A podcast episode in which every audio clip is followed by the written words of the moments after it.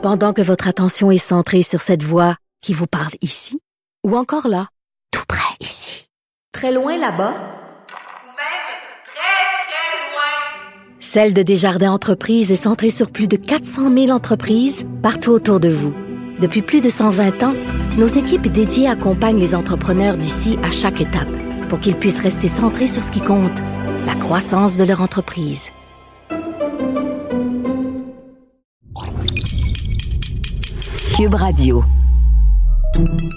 Salut, c'est Charles Tran avec l'équipe dans 5 minutes. On s'intéresse aux sciences, à l'histoire et à l'actualité.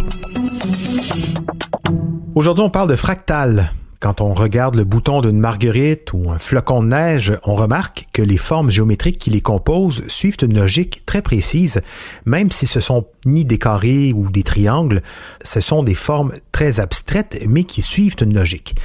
Une logique qui a longtemps fait horreur aux mathématiciens qui ne savaient pas exprimer ces formes avec des formules mathématiques. C'était un grand angle mort de la géométrie, un grand angle mort puisque les fractales, on en retrouve partout, partout dans la nature. Aujourd'hui donc, zoom sur ces fractales. C'est quoi exactement, d'où ça vient? Et à quoi ça peut bien nous servir de savoir tout ça avec Félix Pedneau? Pensez à la forme d'un flocon de neige.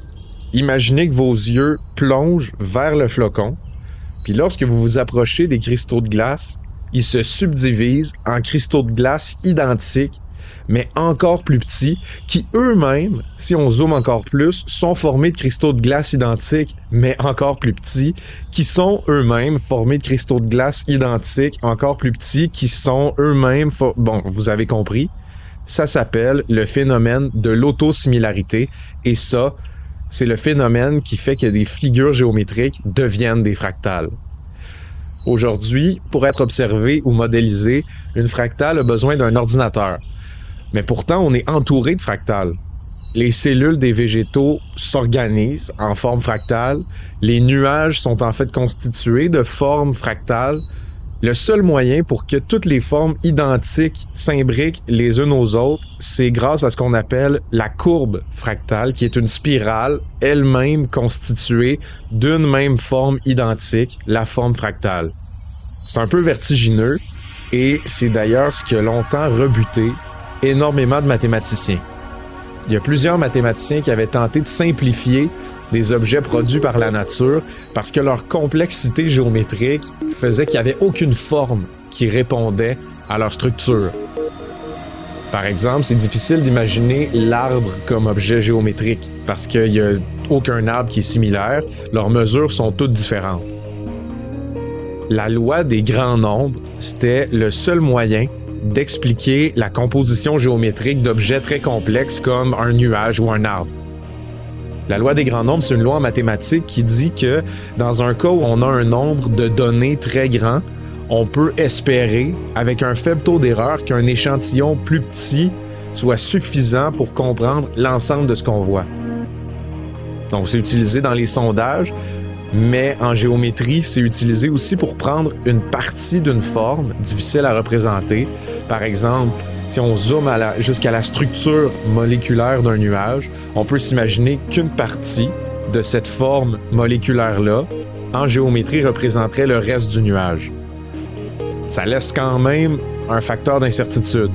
Et le mathématicien Benoît Mandelbrot a voulu montrer avec exactitude, lui, de quoi étaient composées toutes les structures géométriques qu'on imaginait sans être capable de les représenter. La théorie des figures fractales, ça a permis de régler cette incertitude-là.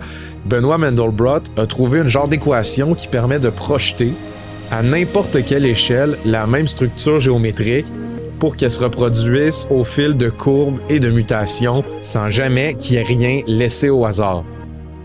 Selon Mandelbrot, c'était important d'être capable de montrer en géométrie le hasard qui existe dans la nature, puis qu'on avait jusqu'alors beaucoup de mal à exprimer. Donc, grâce à la fractale, un arbre, aussi complexe que ce soit géométriquement, ça peut être considéré comme un objet géométrique abstrait, au même titre que quand on dessine un carré sur une feuille de papier. Aujourd'hui, on utilise la fractale pour modéliser des schémas en 3D de la Terre, par exemple. On l'utilise aussi pour faire des projections boursières. En santé, On peut aussi utiliser le modèle fractal pour représenter les poumons avec leurs alvéoles qui sont de différentes tailles et qui peuvent devenir tellement petites qu'elles peuvent laisser passer qu'une seule molécule d'oxygène, par exemple. Mais pourtant, elles sont toutes identiques. Sinon, les projections fractales, c'est aussi un excellent calmant à observer éternellement sur YouTube. Je vous le recommande. Il y a des dizaines d'heures d'écoute à faire là-dessus. Et habituez-vous à en voir des fractales parce qu'elles sont partout. Dans l'écorce, le sable, la neige, l'air, les nuages, les fleurs. Bref, il faut juste ouvrir les yeux. Oui, partout dans la nature et aussi sur Internet, comme le disait Félix, pour les méditations pleines conscience. En effet, regardez pivoter des fractales illustrés à l'infini sur votre écran, c'est, c'est reposant, ça peut être psychédélique aussi, il y, en a, il y en a de toutes les sortes et pour toutes les occasions, je dirais. Merci Félix Penneau, c'était en cinq minutes.